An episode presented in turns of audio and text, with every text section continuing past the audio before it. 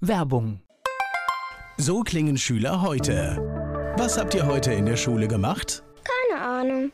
Und so klingt der Speedlearner. Was habt ihr heute in der Schule gemacht? Heute haben wir sehr viel über Afrika gelernt. Soll ich bei den ägyptischen Pharaonen anfangen und bei den Zulu-Kriegen aufhören? Oder interessiert es dich in Wirklichkeit gar nicht? Speedlearning. Für bessere Noten. Wie wir vom Hoffnungslerner zum Speedlearner werden. Jetzt überall im Buchhandel. Speedlearning. Antenne Mainz. Mein heutiger Gast ist männlich Name. Harald Martenstein, Alter. 68. Beruf. Oh, das ist schon mal eine schwierige Frage. Ich schreibe, ich bin Autor. Ich schreibe alles Mögliche, also literarische Texte, Romane, Kolumnen, aber die meisten werden mich als Kolumnisten kennen. Geburtsort. Mainz. Oh, wie schön, ne? Mombach, genau genommen. Das Krankenhaus in Mainz-Mombach. Ich glaube, das geht heute gar nicht mehr. Das würde nur noch in eine Hausgeburt gehen.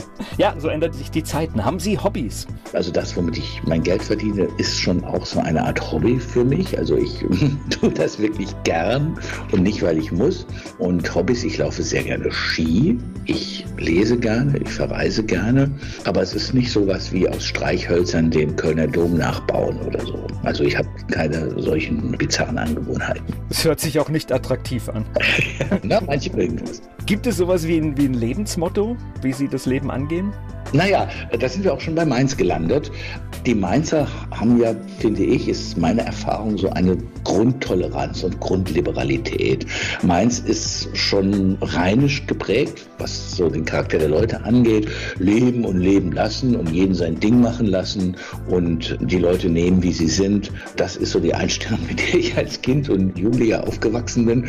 Das finde ich ist auch eine gute Einstellung. Also mich stört das, wenn man andere Leute nicht so sein lässt, wie sie halt sind. Es sei denn, es sind wirklich ganz üble Halunken und Kriminelle und sowas. Aber ansonsten soll jeder sein Ding machen. Ja, das ist spannend, das ist ein Thema, das können wir nachher ganz, ganz groß aufziehen, weil das ist die Toleranz, die ich glaube, die uns insgesamt abhanden kommt. Einfach auch mal ertragen, solange es rechtlich in Ordnung ist, die Haltung eines anderen. Einfach ertragen. Ja, ja, ja. Also ertragen ist vielleicht das richtige Wort. Das bedeutet ja nicht, dass man alles gut heißt und toll findet, aber man muss sich damit abfinden, dass man diesen Planeten mit sehr vielen anderen Individuen teilt und dass es eine ganze Menge Unterschiede zwischen uns gibt und die muss man aushalten, hinnehmen und solange mir einer nicht kräftig und mit Absicht in die Kniekehle tritt, ist das schon okay, was er oder sie macht. Die Menschen, die mit Ihnen zusammenarbeiten, was meinen Sie, sagen die über Sie? Was macht Sie aus?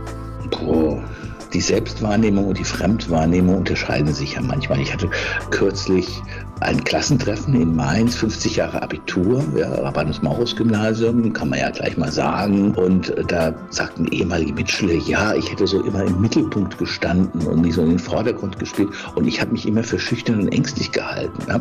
Das ist also, das sehen Sie, wie Fremd- und Eigenwahrnehmung differieren. Ja, ich dachte, ich bin so der gewesen, der immer still in der Ecke saß und sich die Sachen angehört hat.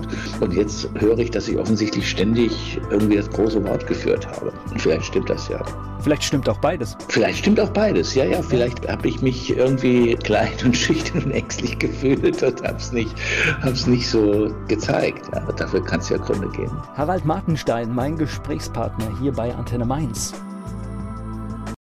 Der Journalist und Autor Harald Martenstein hier im Gespräch bei Antenne Mainz. Ist Mainz war der Ort Ihrer Kindheit. Ja, ja, ich habe meine ersten Lebensmonate in der Mombacher Straße in der Nähe des Hauptbahnhofs verbracht. Dann haben wir eine, also das war ein Einzimmer mit meinen Eltern, habe ich in einer Dachmannsade gewohnt, kann ich mich nicht mehr dran erinnern. Dann sind wir an den Bahnhofsplatz 2 gezogen, also schräg gegenüber vom Hauptbahnhof. Da steht heute so ein unglaublich hässliches, großes Gebäude. Also wenn man den Bahnhof im Rücken hat, rechts, ja, dieses große Ding, ja, wo auch Busse halten. Da ist eine Apotheke unten drin also diese Apotheke am Hauptbahnhof. Und da stand früher mal ein richtig schönes altes Wohnhaus. Da wohnten wir. Und äh, später sind wir dann nach Mombach gezogen, Westring 54. Ich habe aber die meiste Zeit eigentlich in der Neustadt verbracht, bei meinen Großeltern, Josefstraße 33, in der Neustadt.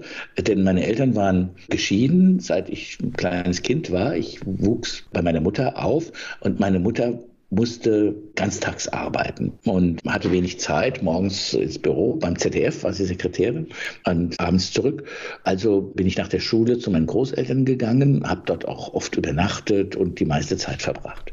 Das sind ja spannende Plätze. Also das heißt zum einen mitten im Leben, also Bahnhof war schon immer belebt, es ist heute belebt. Die Mombacher Straße aber definitiv auch. Ich finde sogar, die kommt sogar ein bisschen zur Blüte gerade. Da passiert auch relativ viele, viele Unternehmen sind da mittlerweile und Westring auch mitten im Leben, ein bisschen anders, ne?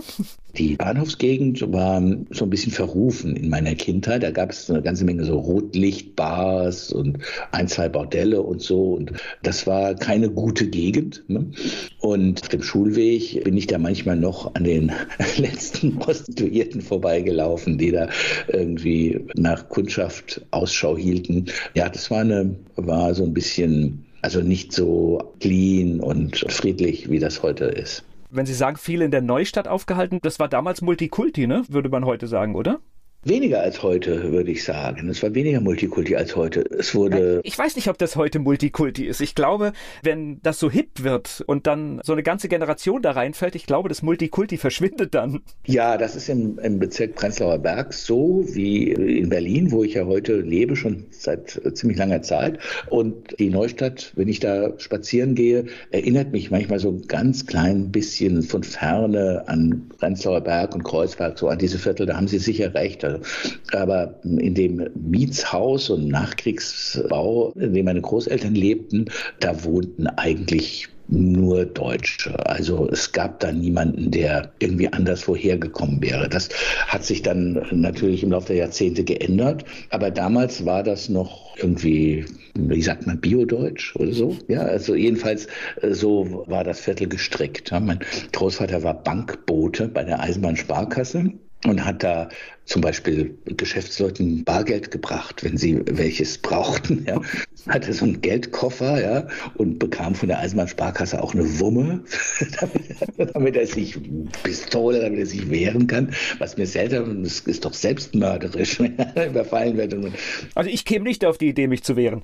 Ja, ja, ja. Ich glaube, er hätte das wahrscheinlich auch nicht gemacht, aber er hatte das Ding. Und ich bin als Kind eben mit dem in Mainz rumgefahren, wenn er da das Geld verteilte oder auch Geld mal abholte. Und mit dem Fiat 500, das war sein Dienstwagen, so ein kleines Knubbelding, ja, und später den Opel Kadett. Und da sind wir dann nachmittags, wenn ich von der Schule kam, so durch die Stadt gefahren und haben Geld zu Leuten gebracht oder Geld von Leuten abgeholt.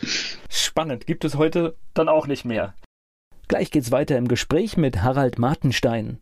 Er lebt heute in Berlin, ist aber ein echter Mainzer. Harald Martenstein im Gespräch hier bei Antenne Mainz. Sie haben es ja schon verraten, Abitur haben Sie in Mainz gemacht. Ich frage immer meine Gäste gerne, ob Sie gute Schüler waren. Hm, ja, ich war einigermaßen gut. Ich gehörte nicht zu den Besten. Die Besten in unserer Klasse waren natürlich Mädchen.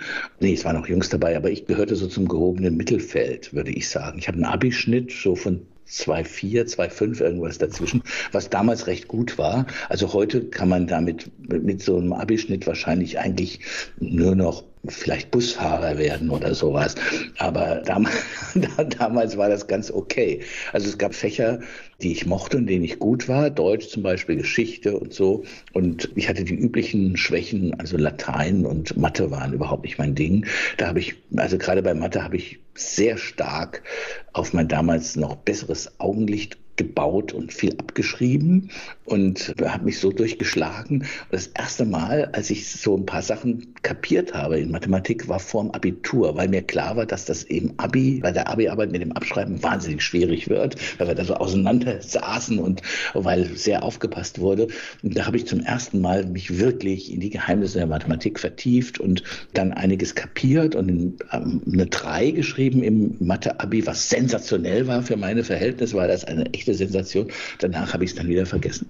Bei Abschreiben fällt mir immer ein, da kann man ja große Karrieren mitmachen. Das geht ja bis zur Bürgermeisterin. ja, ja, ja, ah, ja, ja, ja, die Dissertation, die Berliner Bürgermeisterin, die angeblich oder tatsächlich abgeschrieben hat, oder ganz viele andere auch. Das ist natürlich auch ein beliebtes Mittel, um Leute abzuschießen oder Leuten Schwierigkeiten zu machen, die man nicht mag. Ich glaube, wenn man wirklich flächendeckend sämtliche Dissertationen ganz genau untersucht und prüft, dann würde ich vermuten, dass 30 Prozent oder so da irgendwelche Mängel aufweisen. Ne?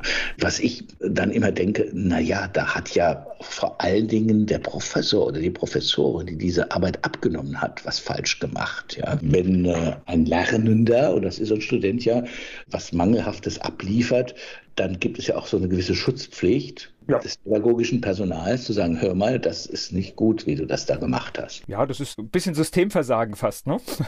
ja, ja, ja, ja. Also deswegen, wenn da jetzt nicht ganz offensichtliche Betrugsmanöver vorhanden sind, sondern jemand einfach nur schludrig war, dann muss ich sagen, dann teilen sich der Prüfer und der Prüfling die Schuld. Und gleich geht es weiter im Gespräch mit Harald Martenstein.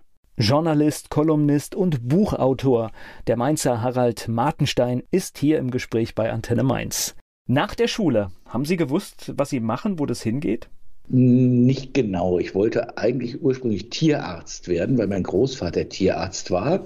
Und interessanterweise war bei der Veterinärmedizin ein sagenhafter Numerus Clausus. Also ich hätte wahrscheinlich, ich würde jetzt wahrscheinlich einen Studienplatz bekommen, so waren die Wartezeiten. Ne? Und dann habe ich mit Psychologie geliebäugelt, was auch ein Numerus Clausus hatte, habe dann so alles Mögliche studiert, also Ethnologie und Afrikanistik und bin zum Schluss hängen geblieben, also in Mainz erstmal, bin zum Schluss hängen geblieben bei Romanistik und Geschichte. Dies waren die Fächer, die ich dann zu Ende studiert habe. Aber irgendwie mit dem Wagen, mit der Wagenidee vielleicht Lehrer zu werden und dass ich dann Autor wurde, Journalist erstmal, nur ich brauchte Geld ich bekam nicht so wahnsinnig viel Geld von zu Hause und habe mich bei verschiedenen Zeitungen als Mitarbeiter beworben, ja, ganz vielen, also als freier Mitarbeiter, weil ich dachte, kannst du so Lokaltermine schreiben. Und es gab eine einzige, eine einzige Zeitung hat geantwortet und das war die Allgemeine Zeitung in Mainz. Also ich hatte mich nicht nur in Mainz beworben, sondern auch in, in anderen Städten, die nicht so wahnsinnig weit weg sind. Und Mainz antwortete und da wurde ich dann freier Mitarbeiter der Lokalredaktion in Wiesbaden, weil in Mainz hatten sie genug Leute, aber das Wiesbadener Tagblatt suchte noch jemanden. Und dann bin ich eben zu den Terminen geschickt worden, die den Redakteuren zu langweilig waren. Also das waren dann zum Beispiel Eröffnungen von Versicherungsneugesellschaften, die so ein neues Hauptquartier hatten. Das war mein erster Termin und Ortsbeiräte in Biebrich und und Bierstadt und so. Und natürlich die berühmten Kleintierzüchter, die fantastische Leute sind, wie ich gelernt habe. Die, also nichts gegen Kleintierzüchter, die sind toll, die, wie die mit ihren Kaninchen umgehen, so liebevoll. Wahnsinn. Es gibt überhaupt keine langweiligen Themen, finde ich. Oh, Sie machen ein ganz spannendes Thema. Das ist ja heute wird das ja noch mit ganz heißen Fingern angefasst. Da will ja gar keiner mehr hin oder oft kommen die auch gar nicht mehr. Ich glaube aber, in lokale Medien leben genau von diesen Dingen. Ja, ja, ja. Wenn man so auf der lokalen Ebene als Journalist arbeitet, bei den ganz, ganz kleinen, also angeblich total unwichtigen Sachen, da lernt man so Demut und man lernt, dass, dass es keine uninteressanten Themen gibt, wie ich gesagt habe. Wenn man sich äh, damit beschäftigt und versucht, da ein bisschen reinzutauchen, ist das alles spannend. Ja. Nur die Richtfeste von Versicherungsneubauten, das war für mich also sehr und schön. Das ist ein Wiesbadener Problem. ja, ja, ja, das war schwierig. Aber ansonsten war das eine wahnsinnig schöne Zeit in der Lokalredaktion, allerdings mit einem unglaublichen Produktionsdruck. Also um, damit sich das einigermaßen lohnte, musste ich fünf, sechs Termine manchmal am Tag machen und dann natürlich die Texte schreiben unter ständigem Zeitdruck. Manchmal hatte ich vielleicht nur 30 Minuten, um irgendeinen Text dahin zu hauen. Das konnte nicht gut werden, aber man gewinnt dadurch eine gewisse Schreibroutine und man verliert vollkommen die Angst vom weißen Blatt. also wenn man das ein paar Monate gemacht hat, weiß man, irgendwie wirst du es schon hinkriegen und das hat mir später geholfen. Aber Ortsbeirat kann natürlich ganz furchtbar sein, weil das kann mal vier Stunden dauern. Ja, ja, ich, ein Ortsbeiratsvorsitzender war der später bekannte Politiker Kanter. Der wurde dann mal Innenminister. Der war Vorsitzender des Ortsbeirates Wiesbaden Nord und war damals auch schon eine, sagen wir mal, sehr kantige Figur in seinem Ortsbeirat. Sie haben damit dann das Studium finanziert, kann man das so sagen? Ja, das kann man so sagen. Ich habe ein bisschen Geld von meinem Vater gekriegt, aber habe eigentlich die ganze Zeit immer geschrieben. Also erst in Mainz und später bin ich dann nach Freiburg gegangen zum Studieren. Da habe ich dann bei der Badischen Zeitung das, im Grunde das Gleiche gemacht, also auch Lokaltermine. War dann einfach durch dieses Talent, das ja scheinbar da war, war dann auch schon der berufliche Weg dann irgendwo gezeichnet, dass es in diese Richtung geht? Ja, das wurde dann immer klarer, dass ich das machen will. Ich bin ja dann wirklich jahrzehntelang hauptsächlich Journalist gewesen und, und habe dann noch Reportagen geschrieben und äh, habe in Feuilletons gearbeitet. Aber so im Nachhinein muss ich sagen, viel, das hing damit zusammen, dass ich nicht wirklich den Mut dazu hatte, Schriftsteller zu sein und Fiktionales zu schreiben. Ich habe gedacht, dafür wird das Talent dann doch nicht reichen. Ja? Du kannst vielleicht eine ordentliche Reportage hinkriegen, aber du wirst niemals in der Lage sein, einen Roman zu schreiben oder ein großes Essay oder sowas. Das ist erst relativ spät in meinem Leben passiert, dass ich diesen Schritt gegangen bin. Es hat ja dann auch einigermaßen funktioniert. Gab es dafür einen Auslöser? Irgendein Moment? Oder war es einfach der Versuch dann? Na, ein entscheidender Moment meines Lebens war sowieso der Mauerfall in Berlin. 1989 war ich schon Redakteur beim Tagesspiegel in Berlin und ich bin 88 dahin gegangen und nach dem Mauerfall guckten natürlich alle auf Berlin, auch die überregionalen Medien guckten auf Berlin. Der Tagesspiegel war plötzlich nicht mehr so eine verschnarchte Zeitung, die keiner so richtig als überregionale Zeitung wahrgenommen hat, eigentlich ein Lokalblatt, sondern war wichtig geworden, ohne irgendwie was dafür zu tun. Ja, der Mauerfall hat das besorgt. Und dann kamen Aufträge für mich von Geo. Ich habe angefangen für Geo-Reportagen zu schreiben und nach einer gewissen Weile auch für die Zeit. Und dann kam eben das Angebot, für die Zeit eine Kolumne zu schreiben. Und das hat dazu geführt, dass man mich dann kannte, weil das so ein sehr prominentes Blatt ist. Und wer da ständig ist, jede Woche, den nimmt man wahr. Und das änderte mein Leben. Das war, da war ich aber schon fast 50. Ja, da war ich so in den späten 40ern. Und da war ich plötzlich ein bekannter Journalist. Also bis Ende 40 war ich das überhaupt nicht. Null, würde ich sagen, oder sehr wenig. Als ich dann diesen Bekanntheitsgrad hatte, wurden auch Literaturagenten auf mich aufmerksam. Das ist ja so, dass die äh, auf der Suche sind nach Leuten, die vielleicht interessante Autoren sein könnten, auch für ein Buchprojekt. Und eine sehr bekannte, also die eigentlich die wichtigste deutsche Agentin Karin Graf, kam zu mir und schlug mir vor, einen Roman zu schreiben. Da dachte ich, ja klar, super, mache ich toll, dass sie mir das zutrauen. Später tut es das dann. Ja. Und äh, hatte ich plötzlich einen Vertrag, der darauf hinauslief, dass ich so ein Jahr später einen 300 oder 250-seitigen Roman abzuliefern hatte. Also keine Ahnung hatte ich in diesem Moment, worauf das hinauslief, was ich da machen würde. Ja, und so ist dann mein erster Roman entstanden, der in Mainz spielt. Heimweg heißt er. Das ist eigentlich eine Mainz-Geschichte. Da habe ich so ein bisschen hm, Familiengeschichte. Das ist bei Erstlingswerken sehr häufig der Fall, dass man Familiengeschichte erzählt erzählt und Familiendramen und Sachen, die unter die Decke gekehrt wurden, unter den Teppich gekehrt wurden. Darüber schreiben Autoren in der Regel oder Autorinnen ihre ersten Romane und so habe ich das auch gemacht. Gleich geht's weiter im Gespräch mit Harald Martenstein. Harald Martenstein hier im Gespräch bei Antenne Mainz. Und das, was ich gerade gehört habe, Sie gehören dann auch eher zu den Menschen, die unter Druck schreiben. Also Vertrag unterschrieben und in einem Jahr muss es da sein. Ja, ja, ich brauche Druck. Also es gibt ja auch die unterschiedlichsten äh, Charaktere bei den Autoren. Und ich gehöre definitiv zu denen, die sich nicht getrieben von dem Dämon, sich ausdrücken zu wollen und zu müssen, der sich dann da an den Laptop setzt und von sich aus irgendwas schreibt, ohne zu wissen, wer das mal nehmen könnte. Ich habe fast jede Zeile meines Lebens geschrieben, weil ich musste.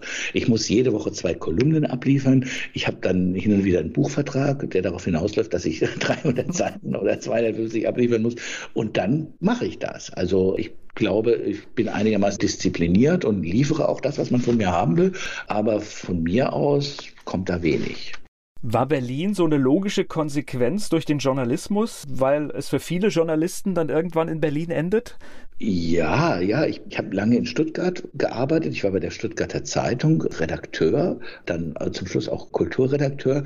Das war meine erste Redakteursstelle und ich dachte, nee, das ist, das kannst du nicht sein, dass du bei der ersten Stelle dann bleibst bis an dein Lebensende. So, so, solche Kollegen gab es ja, die also da 40 Jahre oder 35 Jahre oder so gewesen sind. Nee, du willst doch mal was anderes machen. Und ich bin jedes Jahr nach Berlin gefahren für ein paar Tage, weil mein bester Freund in Berlin studierte und dann später arbeitete in Berlin. Bei dem konnte ich da übernachten, in der Regel auf einer nicht sehr hygienischen Matratze vom Sperrmüll, die er da in seiner anderthalb Zimmerwohnung sozusagen als Gästebett gelegt hatte. Und da war ich jedes Jahr und dachte, ach, diese Stadt ist wirklich schon sehr interessant und schon anders als Stuttgart zum Beispiel. Und als dann in der Zeit eine Stellenanzeige erschien, dass der Tagesspiegel in, in Berlin jemanden sucht, habe ich mich beworben und wurde genommen und dann war ich in Berlin. Und Sie haben lange Zeit für den Tagesspiegel geschrieben?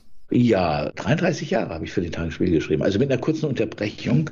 Ich wollte unbedingt mal Chef sein und Ressortleiter sein und bin dann nach München gegangen für ein Jahr als Ressortleiter des Feuilletons dort bei der Abendzeitung, einem Boulevardblatt, das aber als so besserer Boulevard gilt. Also die hatten einen richtig großen Kulturteil, der auch in München was galt. Ja.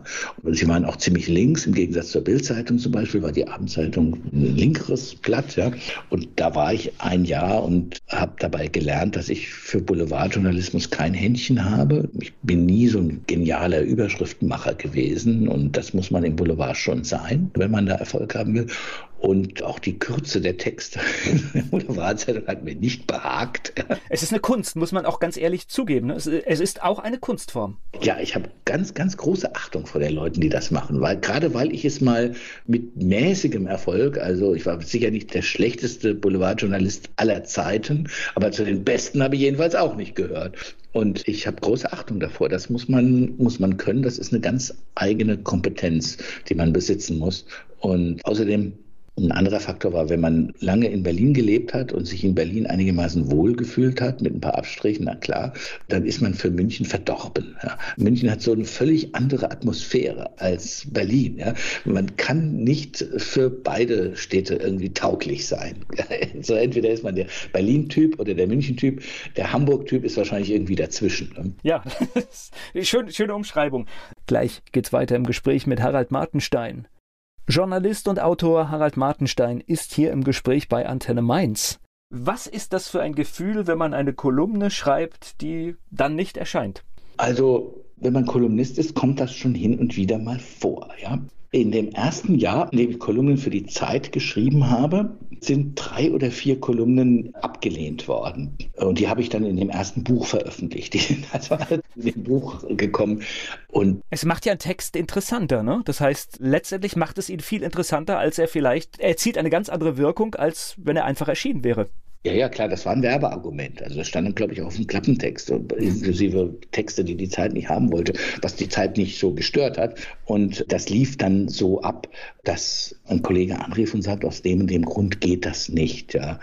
Ich hatte also einen Text, den sie nicht haben wollten, war, mir ist aufgefallen, dass viele Leute in meinem Bekanntenkreis, auch Journalisten sagen, sie seien jüdisch. Und in Wirklichkeit handelt es sich nur um eine Urgroßmutter oder einen Urgroßvater, sonst nichts. Ja. Mir ist aber niemand bekannt, der eine dänische Urgroßmutter hat und sagt, ich bin Däne. Ja, das heißt also, da ist etwas da, und dann habe ich darüber philosophiert, dass es einfach, wenn die Verbrechen und die Massaker vorbei sind, für manche Leute attraktiv ist, sich irgendwie klammheimlich auf die Opferseite rüber zu robben. Ja, dann redet man eben nur noch über diesen einen Teil der Identität und den anderen Teil der Identität, nämlich, dass man eben auch sehr, sehr viele Deutsche hat, von denen man abstammt und die dann eben nicht auf der guten, sondern auf der bösen Seite der Geschichte gestanden haben, das drückt man weg. Ich glaube, das ist ein Phänomen, das viele mal beobachtet haben. Ist ja auch irgendwie menschlich und darüber habe ich mich ein bisschen lustig gemacht, nicht ahnend, wie viele Fälle dieser Art es in der Zeitredaktion offenbar gab. Ja. Und das, also, das war undruckbar. Ja. Das stand dann aber in dem Buch drin. Der Text an sich war ganz harmlos, finde ich, und fanden auch alle anderen. Aber es war halt irgendwie, es war nicht machbar. Meine Frage zielte auf das letzte Ereignis dieser Art. Ja, ja, ja komischerweise ist es mir jetzt aufgefallen, ja, das war auch eine Kolumne, aber es lief beim Tagesspiegel, aber da lief es ganz anders ab. Ja. Ich habe ja erzählt, bei der Zeit war es so, dass Leute anriefen bei mir und sagten, oder eine Person, der mich betreuende Redakteur, und sagte, hör mal, aus dem und dem Grund können wir das nicht machen. Ich meine, der Grund war ein Grund und einer, den ich auch nachvollziehen konnte. Und offenes Visier, ne? Das heißt also. Ja. Offenes, offenes Visier. Und man muss ja auch sagen, eine Zeitung ist nicht verpflichtet, alle Texte abzudrucken, die bei ihr eingereicht werden. Also da würde ich niemals von Zensur sprechen. Das ist ja Quatsch. Natürlich kann eine Zeitung sagen, aus dem, dem Grund wollen wir das nicht. Dann kann man eben an der nächsten Haustür klingeln oder es eben im Buch veröffentlichen oder so. Und beim Tagesspiel lief es halt ein bisschen anders. Da war es, das soll ich erzählen? Ja, ich bitte darum. Na, ich hatte einen Text geschrieben, wo es darum ging, wie leichtfertig Leute bei uns irgendwelche Labels an die Stirn geklebt bekommen, um sie abzuwerten und um sie letzten Endes aus dem Diskurs rauszukicken. Sehr beliebt ist es, die Leute in die rechte Ecke oder in die Rechtsaußenecke zu stellen, das auch bei Leuten gemacht wird, bei denen, wenn man mal genauer hinschaut, man sehr schnell feststellt, dass das völliger Unfug ist. Das wird gerne gemacht, dieses Labeln. Ja. Das war eigentlich das Thema der Kolumne. Und das war eh schon so was Kniffliges, weil dieses Labeln im Tagesspiegel eben zum Alltagsgeschäft gehört hat. Also es war schon ein Text, den man mühelos als Kritik an diesem Medium verstehen konnte, obwohl das da gar nicht drin vorkam. Und einer der Aspekte dieses Textes war, dass man Leute, die so bei Corona-kritischen Demonstrationen mitlaufen, dass man das bei denen auch macht. Und ein Fall, der wirklich in der Tat sehr kritisch zu sehen ist, sind die, die sich da so Judensterne ankleben, geklebt haben. Ich weiß nicht, ob das heute noch passiert, bei Demonstrationen, um damit sich selbst als Unterdrückte und Verfolgte da gleichzusetzen oder zu vergleichen. Ja. Was natürlich Quatsch ist. Das kann man überhaupt nicht vergleichen. Das ist eine Verharmlosung, ah, das auf jeden Fall. Und zu Recht sind die Nachkommen der Opfer des, des Nationalsozialismus darüber, vorsichtig gesagt, verärgert, dass so etwas gemacht wird. Das ist alles klar. Ich habe dann gesagt, na, antisemitisch ist das meiner Ansicht nach nicht, weil es ja eher ein Versuch ist, sich auf die Opferseite rüber zu robben. Ja? Und die Leute sagen ja nicht, diskriminiert Juden, verfolgt sie, sperrt sie ein, werft sie raus oder so etwas, sondern die sagen, den Juden ist schreckliches Unrecht getan worden und uns Demonstranten, die wir gegen Corona-Maßnahmen sind, wird vergleichbares Unrecht angetan. Das ist ja die Gedankenfigur, die diese Leute haben. Ja, wir sind auch so im Unrecht. Muss da nicht drüber diskutieren, ist Unsinn. Aber zu sagen, das ist Unsinn, hat offenbar vielen Kollegen nicht gereicht. Die haben gesagt, das sind Antisemiten. Und meiner Ansicht nach sollte man mit solchen Vorwürfen vorsichtig sein. Man sollte nicht jeden, der anders denkt als man selbst und vielleicht auch dummes Zeug redet oder schreibt, sofort in diese zurecht tabuisierte Ecke stellen, weil dann können wir irgendwann überhaupt nicht mehr miteinander reden. Naja, dieses Ding erschien und dann passierte gar nichts. Nächste Woche schrieb ich die nächste Kolumne, die wurde auch gedruckt. Es war also irgendwie total ruhig, ja, so in meiner Welt.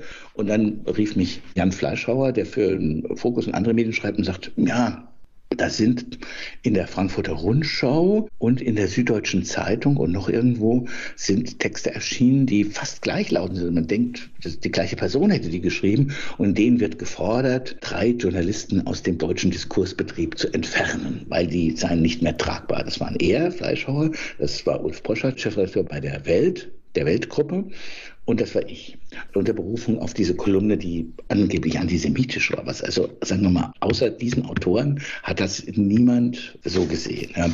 Das kann man inzwischen wirklich amtlich sagen, denn über die Kolumne ist, sind irgendwie 20 Artikel geschrieben worden, also in allen möglichen Blättern. Also diese Einschätzung dieser beiden Autorinnen hat außer ihnen jedenfalls veröffentlicht, niemand geteilt. Und dann Jan Fleischhauer machte sich eigentlich keine Sorgen, weil der Fokus ihm Schwierigkeiten macht, weil die Frankfurter Rundschau das von ihr verlangt. Das ist extrem unwahrscheinlich, fand er. Und ich war eigentlich auch nicht sonderlich beunruhigt. Aber dann kam ein paar Tage später, kam eine SMS von einem der Chefredakteure des Tagesspiels, ja, können wir mal telefonieren? Und dann sagte er mir am nächsten Morgen, als wir dann telefoniert haben, dass dieser Text gelöscht werde, also verschwindet aus dem digitalen Angebot. Stattdessen eine Erklärung der Chefredaktion, eine Erklärung, wie sie sich von mir distanziert und mich also zum Inbegriff allen Bösen erklärt. Ja. Also es gibt keine journalistische Regel, gegen die ich nicht verstoßen hätte. Es war also eine wirklich eine Art Beschimpfung, kann man sagen, äh, in gesetzten Worten. Ja aber eigentlich eine Fehlleistung einer ganzen Redaktion, weil der Text ist ja in die Zeitung gekommen wenn man so argumentiert. Ja, ja, sicher ist das eine Fehlleistung.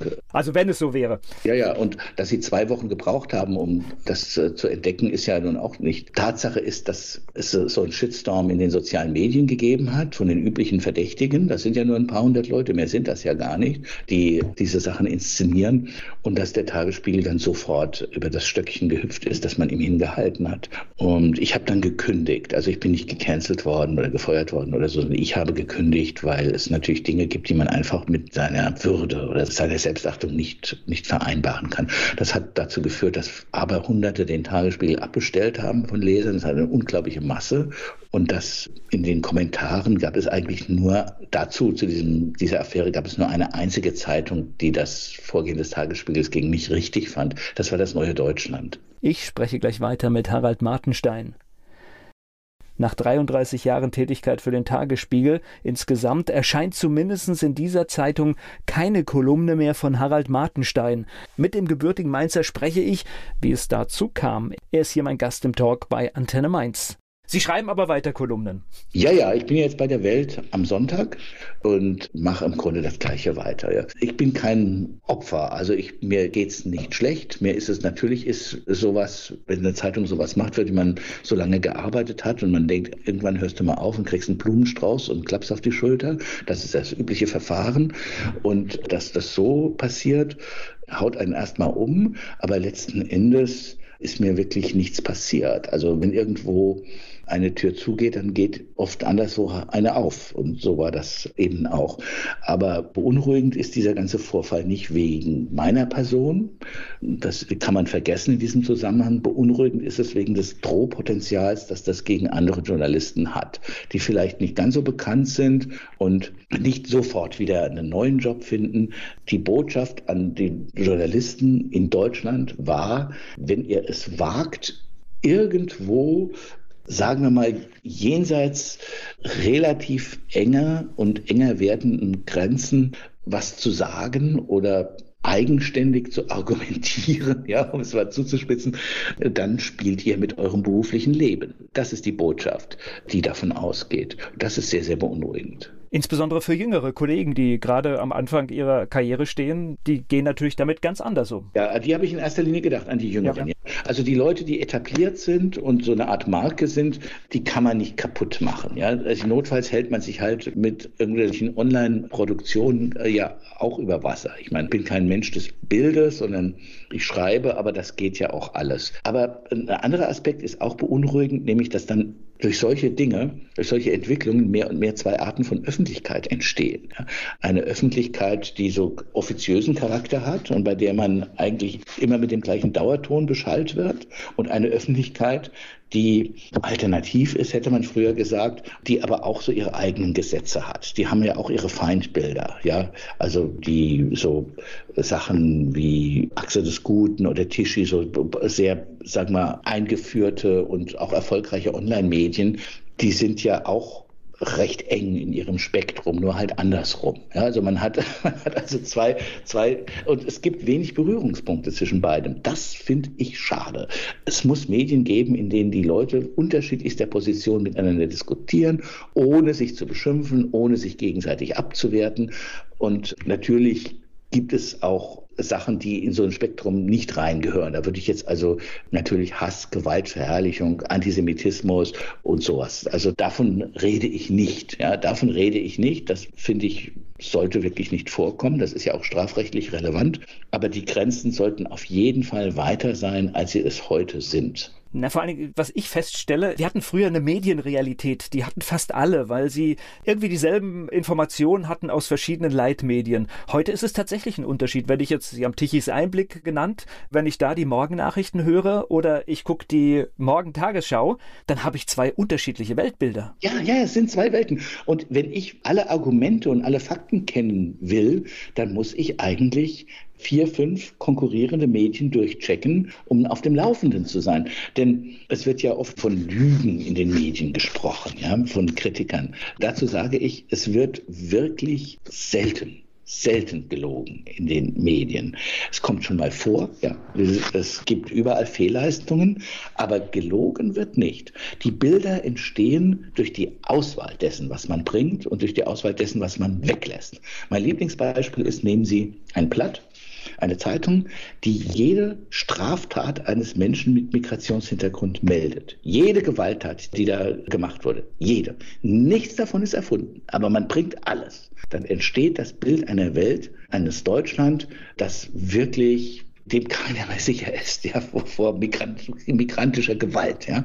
Keiner sagt, das Bild ist völlig falsch. Es wird aber mit Fakten, die nun mal da sind, untermauert. Jetzt nehmen Sie Zeitung B. Die andere Zeitung, die bringt jeden Angriff auf einen Menschen mit Migrationshintergrund, jede Beschimpfung, ja, jede Herabsetzung, jedes böse Wort, das wird alles gemeldet. Nichts davon ist erfunden.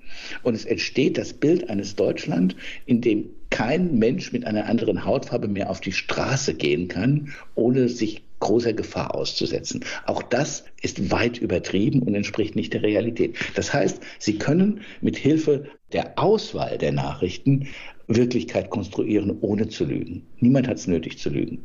Das heißt aber, wir alle sind im Prinzip in der Hohlschuld, dass wir nicht nur einem Medium vertrauen dürfen.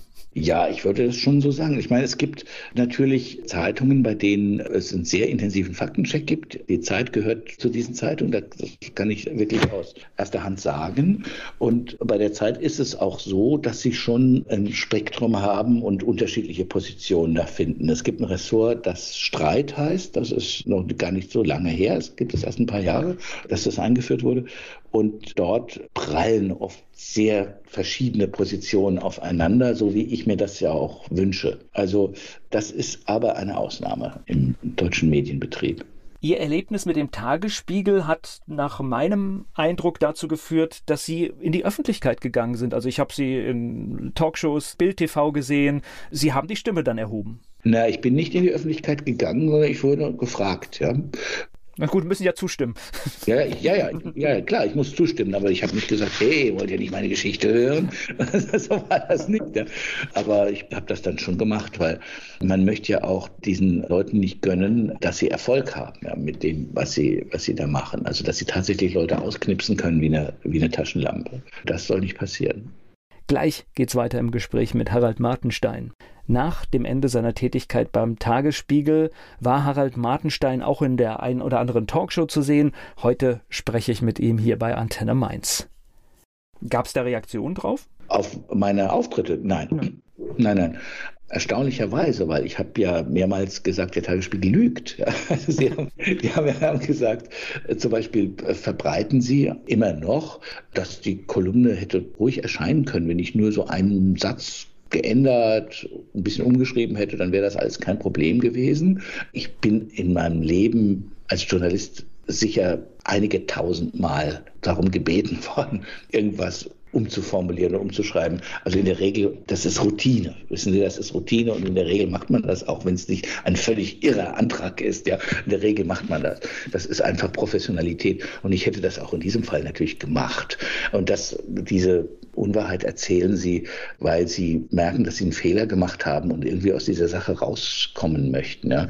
Um, es ist ja ganz klar, dass ich meine, das geht aus meinem Handy hervor, dass ich einen Tag vor der Löschung dieses Textes überhaupt zum ersten Mal Kontakt mit denen gehabt habe. Die haben, es gab überhaupt kein Gespräch, ja, und es gibt nichts. Ja, also es ist völlig klar, dass sie das erfinden. Aber naja. Jetzt habe ich dieses wunderbare Gespräch zwischen uns beiden hier gehört und die Stimme, die ich da im Ohr habe, das hätte ja auch eine richtige Radiokarriere werden können.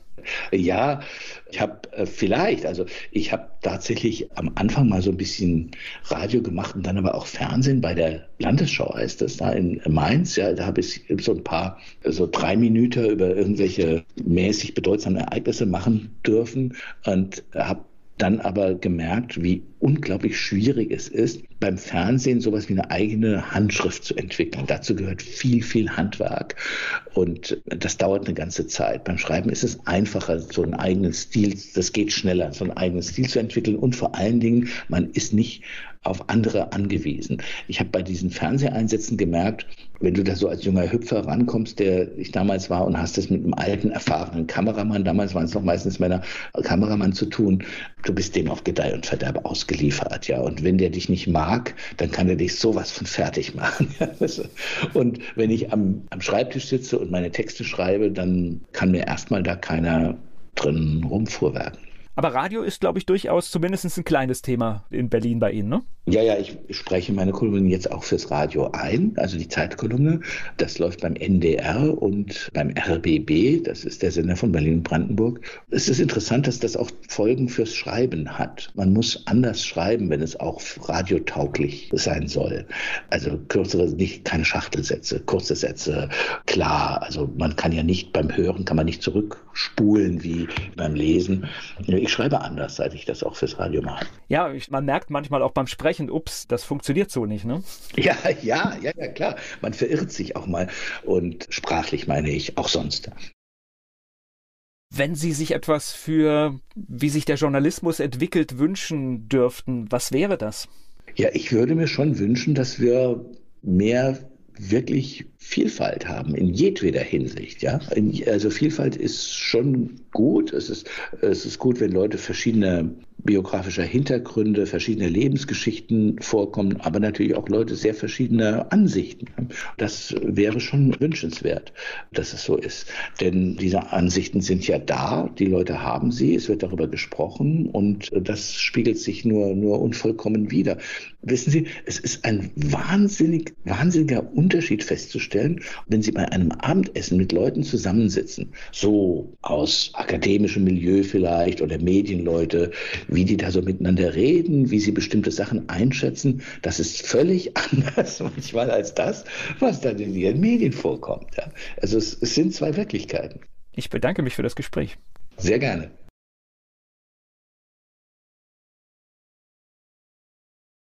Werbung. So klingen Schüler heute. Was habt ihr heute in der Schule gemacht? Keine Ahnung. Und so klingt der Speedlearner. Was habt ihr heute in der Schule gemacht? Heute haben wir sehr viel über Afrika gelernt. Soll ich bei den ägyptischen Pharaonen anfangen und bei den Zulu-Kriegen aufhören? Oder interessiert es dich in Wirklichkeit gar nicht? Speedlearning. Für bessere Noten. Wie wir vom Hoffnungslerner zum Speedlearner werden. Jetzt überall im Buchhandel. Speedlearning.